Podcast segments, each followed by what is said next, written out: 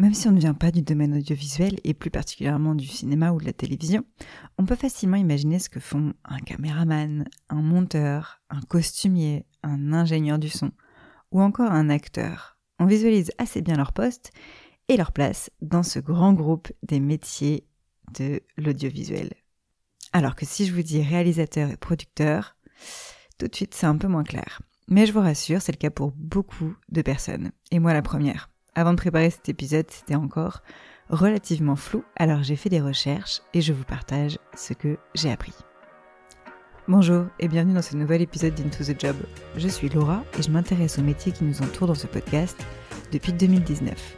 L'épisode que vous venez de commencer fait partie d'une série spéciale dans laquelle je cherche à comprendre pourquoi on confond toujours certains métiers. Bien évidemment, quand on ne connaît pas bien un secteur, c'est encore plus difficile de comprendre ces métiers. Et le cinéma, eh bien, si vous n'avez personne dans votre entourage qui travaille, bah, ça peut être assez obscur. Alors c'est typiquement le genre de secteur qui m'intéresse et qui me donne envie de creuser.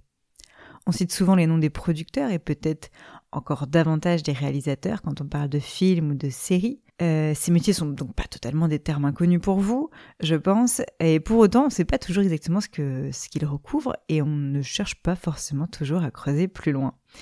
Et puis, bah, c'est un peu comme pour les métiers de jardinier et de paysagiste, même si c'est très différent. Euh, les origines des termes réalisateur et producteur sont plutôt claires. Derrière réalisateur, on entend réaliser, et derrière producteur, on entend produire. Mais une fois qu'on sait ça, réaliser et produire, on ne comprend pas forcément euh, la différence. Alors, les producteurs et les réalisateurs, quelles sont leurs différences? Euh, Et avant de vous dresser la liste, je vous propose d'abord d'essayer de comprendre pourquoi on les confond aussi souvent. Déjà, on peut facilement s'imaginer tout le travail que demande un film ou une série. Entre l'idée initiale euh, et jusqu'à la sortie sur les petits écrans, bah, il intervient un très grand nombre de personnes, de compétences et d'étapes. Et euh, bah, alors encore plus pour les personnes qui ne viennent pas de ce secteur, euh, comme moi et peut-être comme vous, bah, ça peut être super difficile de visualiser concrètement toutes les étapes toutes les étapes, tous les métiers qui interviennent et de manière générale tout le travail fourni, et ben c'est ça qui facilite pas, euh, je trouve, la distinction entre les deux métiers. Ce qu'il faut savoir également, c'est que les deux métiers collaborent énormément. Souvent, c'est le producteur qui va choisir un réalisateur ou des réalisateurs euh, avec lesquels il aura envie de travailler. Le producteur reste présent sur toutes les étapes de production du film et il va participer au grand choix du film et on verra ça euh, juste après. Ce qui veut dire euh, que très concrètement les deux métiers communiquent en continu tout au long des étapes avant, pendant et après le tournage. Ensuite, un autre point qui contribue à l'amalgame, c'est le fait que dans certains cas, une seule personne peut aussi endosser les deux rôles. Alors c'est pas le plus fréquent, euh, et surtout, ça n'empêche pas que les deux rôles euh, des deux postes restent différents. Euh, mais ça existe. Ça veut juste dire que dans certains cas, il y a une seule personne qui assume le rôle de producteur et de réalisateur en même temps. Donc par exemple, on voit aujourd'hui de plus en plus de réalisateurs connus monter leur propre société de production. C'est le cas de Steven Spielberg qui a cofondé la société Amblin Entertainment en 1981 donc euh, juste avant la sortie du film E.T. Et d'ailleurs, petite parenthèse pour vous dire que vous reconnaîtrez facilement le logo de sa société de production, Amblin Entertainment, euh, puisqu'on voit la silhouette du héros du film de E.T. Euh, sur son vélo qui transporte l'extraterrestre qui correspond donc à une image du film. donc ça, on a un exemple voilà, d'un réalisateur qui a monté sa propre société de production. Et autre exemple très connu, c'est Luc Besson qui a lancé sa société de production EuropaCorp en 2000. Euh, qui est une société. Bon, ah, d'ailleurs, même si Luc Besson est très connu, euh, sachez, autre anecdote, que sa société a frôlé la faillite il y a quelques années. Euh, l'argent reste le nerf de la guerre. voilà, mais c'est deux exemples de très gros réalisateurs, très connus, mais à une échelle beaucoup plus modeste. Bah, il existe aussi plein d'autres cas où les deux rôles sont endossés par une seule et même personne. Autre point concernant les conditions de travail, les deux métiers ont en commun de pouvoir intervenir soit avec un statut de salarié, soit en tant qu'indépendant. Euh, bon, en vérité, ça vaut pour la plupart des métiers du cinéma, de l'audiovisuel, euh, mais voilà, sachez-le, ils ont aussi ça en commun. Et euh, autre point, dans les deux cas, les deux métiers partagent pas mal de choses en commun sur leur quotidien de travail, que ce soit au niveau des défis qu'ils rencontrent, puisque ça nécessite souvent de travailler assez tard, ou sur des horaires décalés, ou sur des délais très très courts, ou avec des budgets assez resserrés, euh, mais aussi au niveau de leur qualité de, de professionnels, des qualités euh, de coordination, d'adaptation, euh, le fait de savoir bien rebondir, de planifier tout en avance, ils ont quand même pas mal de compétences en commun. Et enfin, il faut dire qu'il existe des différences plus ou moins subtiles pour un même métier entre les différents pays. Pour prendre l'exemple des États-Unis, là-bas, le travail d'un réalisateur est toujours soumis à la vie finale du producteur du film ou de la série. Ils sont liés par un contrat. Et c'est donc toujours le producteur qui a euh, ce qu'on appelle le final cut. Alors qu'en France, c'est plutôt le réalisateur qui a la main sur les choix artistiques. Tout ça pour vous dire qu'il y a des différences qui sont culturelles et que bah, forcément ça nous aide pas à mieux comprendre parce que si on prend un exemple dans notre pays et qu'après on compare avec le nôtre, eh bien on peut facilement euh, s'y perdre. Maintenant qu'on a vu ensemble les principales raisons de l'amalgame entre les deux métiers, eh bien voyons ce qui les différencie et pourquoi est-ce qu'on ne doit pas les confondre et qu'est-ce qui fait vraiment leur différence. Je commence par vous définir leurs missions respectives pour que vous ayez une bonne vision de leur rôle, puisqu'on en parle depuis tout à l'heure, mais je vous vois venir, euh, on n'a pas encore défini le, le, rôle du producteur et du réalisateur, et donc on y vient maintenant, et on commence par le producteur. Donc le producteur, c'est qui? C'est celui euh, qui gère le volet commercial euh, d'un projet. Au final, et comme je vous le disais juste avant, il intervient à chaque étape du projet, donc de la note d'intention jusqu'à donc à l'idée jusqu'à la diffusion de l'œuvre. Il est responsable du lancement et du bon déroulé du projet. Et parmi ses missions, on retrouve quoi? Donc, Trouver un bon scénario, établir un budget, le proposer à des investisseurs et collecter des fonds pour permettre le tournage, établir le plan global du tournage et s'assurer que le calendrier, eh bien, ça rentre aussi dans le budget recruter toutes les équipes de production en fixant donc les salaires et les dépenses pour chaque poste, gérer l'ensemble du personnel et enfin gérer le marketing, la commercialisation et la distribution de l'œuvre.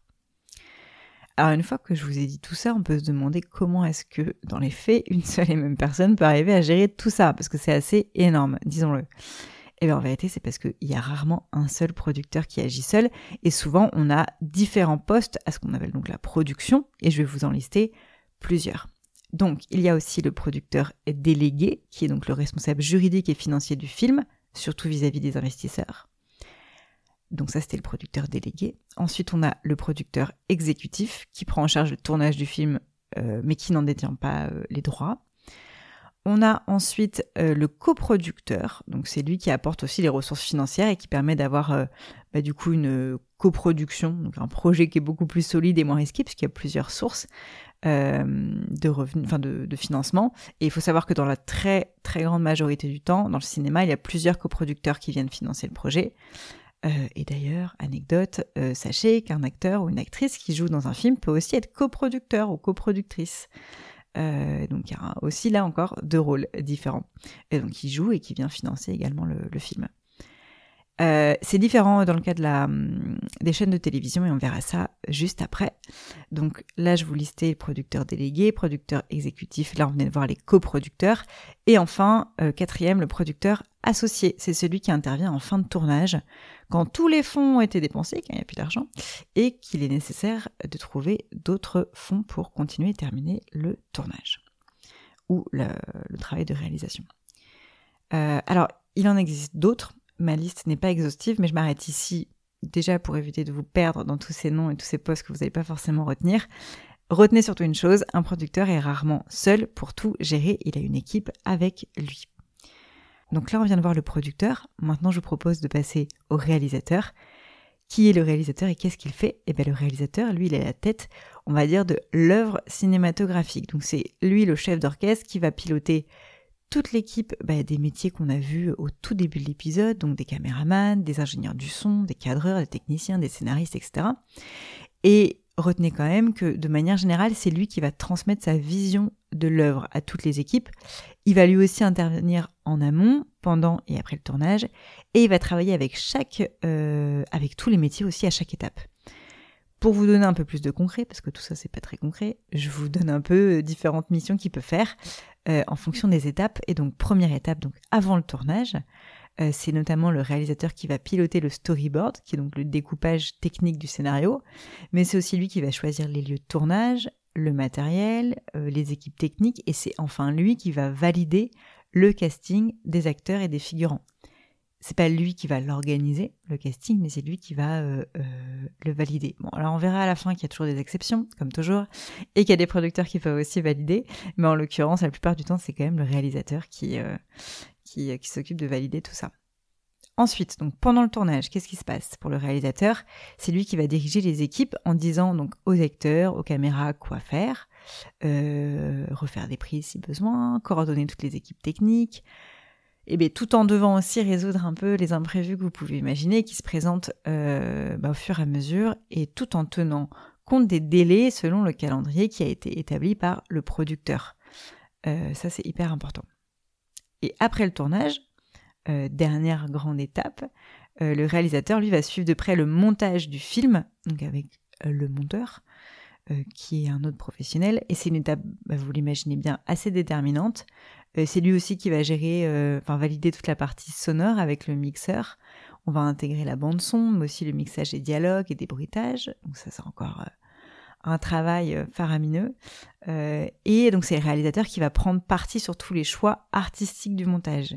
Et enfin, bah, après, une fois que le film est monté, c'est lui qui va participer à la promotion du film, généralement en répondant aux interviews ou en se rendant aux avant-premières. Donc si vous euh, de temps en temps lisez, écoutez ou voyez des interviews euh, à la sortie d'un film, c'est généralement le réalisateur que vous entendez. Donc, euh, si je résume tout ça pour bien comprendre, on a deux rôles bien distincts, voire deux rôles qui se complètent au final. D'un côté, on a le producteur qui intervient plutôt sur la partie commerciale. Alors, je le dis avec des guillemets important parce que c'est très euh, large comme terme, mais on est obligé de le regrouper.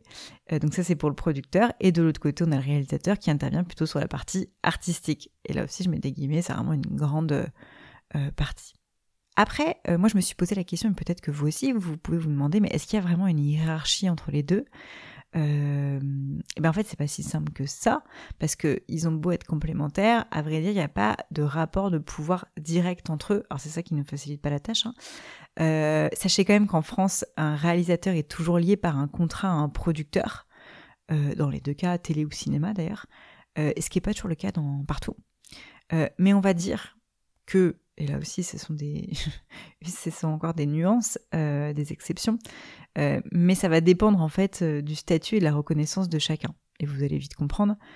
si je vous dis un très jeune réalisateur qui se lance, bah, en fait il aura davantage de pression de la part de son ou de ses producteurs qu'un réalisateur qui est hyper connu. donc au final, ça dépend aussi de la reconnaissance de chacun. Après, vous l'avez compris depuis que euh, le début de cet épisode, le financement, bah, ça reste vital pour pouvoir euh, aller au bout du projet. Donc on peut quand même penser que le producteur aura toujours un, certain ascendant, puisque c'est lui qui détient, euh, enfin qui gère la partie commerciale bah, sur le réalisateur. je vous en parlais un peu plus tôt, je voudrais quand même faire une différence entre la télévision et le cinéma. C'est pas toujours facile à, à distinguer.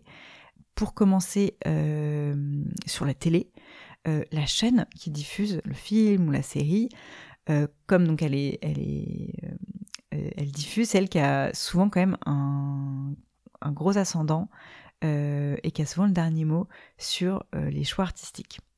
alors ça peut être des grandes décisions de casting comme on voyait tout à l'heure, mais après apparemment, ça peut aller super loin jusqu'à, m'a-t-on dit, le choix de la couleur d'un chapeau d'un acteur. Euh, donc c'est très précis et c'est pour dire à quel point les chaînes doivent être impliquées dans toute, la réalisation euh, du projet.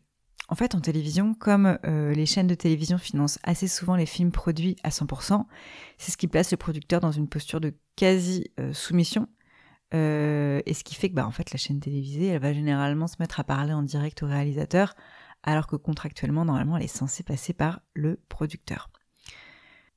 Alors qu'au cinéma, c'est plutôt différent. Euh, une fois qu'un réalisateur a réussi à faire financer son film par un producteur ou des coproducteurs, comme on le voyait tout à l'heure, généralement, il est plutôt assez libre. Donc voilà, ça c'est juste la distinction que je voulais faire. Et exemple pour vous montrer aussi bah, le, pouvoir que peut avoir le producteur en fonction des, budgets qui sont euh, euh, impliqués. Quand on parle d'un film à gros budget, alors ça veut, on m'a dit que c'était euh, au-delà de 10 millions d'euros, euh, bah, généralement ça va impliquer un acteur ou une actrice qui est connu et qui va être à l'affiche et qui vaut euh, lui ou elle généralement 1 million d'euros par film en France. Bah, en fait là, pour vous donner cet exemple, vous vous dites ok le producteur il a un très gros budget, bah forcément il va vouloir être impliqué dans l'étape du casting parce que pour ce budget-là, un million d'euros, autant qu'il ait choix aussi sur les, les, acteurs et les actrices qui sont à l'affiche du film. Et voilà, c'en est terminé pour cet épisode consacré aux différences entre producteurs et réalisateurs. Ce sont deux métiers qui collaborent énormément, mais qui bah, finalement ont des rôles assez distincts. J'espère que désormais vous y verrez plus clair quand on vous parlera des personnes qui sont euh, bah, derrière les films ou les séries que vous regardez. Et si les métiers du cinéma ou de l'audiovisuel vous intéressent de manière générale, je vous invite à découvrir le métier de comédien avec Benoît dans l'épisode 31. Merci à vous de suivre Into the Job, allez suivre le compte Instagram du podcast et laissez-moi un commentaire sur votre application d'écoute. Je vous dis à très bientôt pour un prochain épisode.